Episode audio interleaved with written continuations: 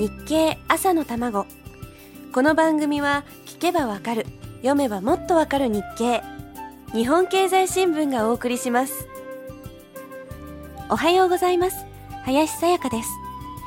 10月26日の日経夕刊によりますとキリンホールディングスは石川と栃木にあるビール工場2カ所を閉鎖するそうです。年内にはサントリーとの経営統合が実現するんじゃないかという噂ですがその時期を前に比較的小規模な工場を整理しておこうという動きのようです。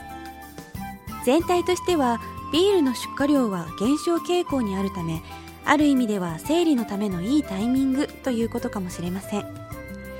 2つの工場で働く人は少なくとも正社員に関しては他の工場や他の部署への配置転換が行われるということですが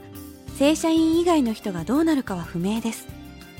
何とかして仕事を作り出していかなくてはいけない社会情勢なんですが現実にはそれが逆の方向に働いている気もします。同じ26日の日経には最低賃金諸刃の剣という見出しが踊っています。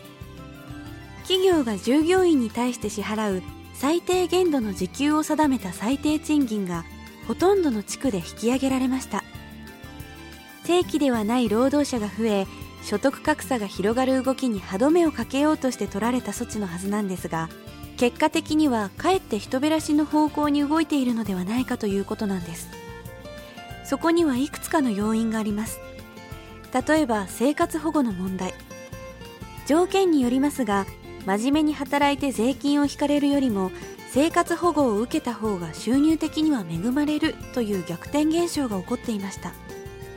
だからといって生活保護の額を減らすことには問題があるのでそれ以上の収入を得られるような時給を出してもらえるようにと最低賃金の引き上げを狙ったという見方があります。